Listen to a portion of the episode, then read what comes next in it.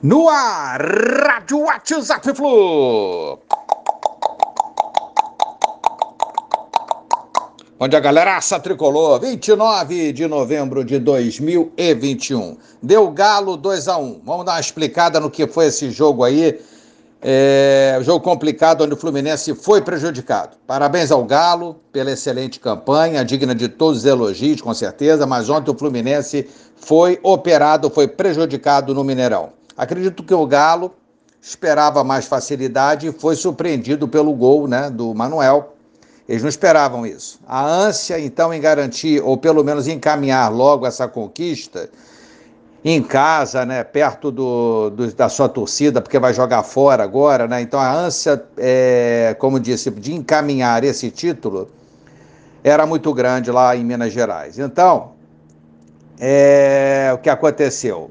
Mineirão eufórico, cheio, 50 anos na fila, 1971 até 2021, né? 50 anos, não é fácil não. A pressão foi grande e a arbitragem sentiu isso. Começou aí então o jogo mais falado, de cobranças mais pesadas junto à arbitragem, principalmente pelo atleta Hulk do Galo.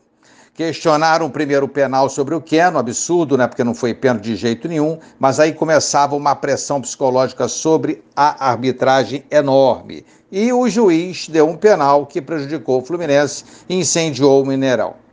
Nosso time guerreiro mesmo com todas as limitações técnicas, todas as críticas que caem sobre esse time, fez um jogo de igual para igual com o Galo, campeão aí, ou virtual campeão do Campeonato Brasileiro 2021, e poderia ter trazido ponto ou pontos de Minas Gerais se o jogo transcorresse dentro de uma normalidade. Veio o segundo tempo e um daqueles gols que a galera gosta de chamar, de intitular como achado, apareceu a favor deles numa falta que contaram com uma absurda sorte, né? Uma sorte muito grande e fizeram 2 a 1 um. Aí o Flu tentou, martelou até o fim, mas não conseguiu ter chances claras de gol devido ao ferrolho muito bom, né? Diga-se de passagem, a gente tem que elogiar o que é bom, defensivo do Galo. Boa sorte então para eles nessa caminhada, é, parabéns e nós seguimos a nossa vida. Nós somos tricolores e não vamos parar aqui, baixar a cabeça por causa desse absurdo que aconteceu ontem, por causa de uma derrota. Estamos em sétimo, somente perderemos essa posição se o Ceará vencer o Flamengo amanhã.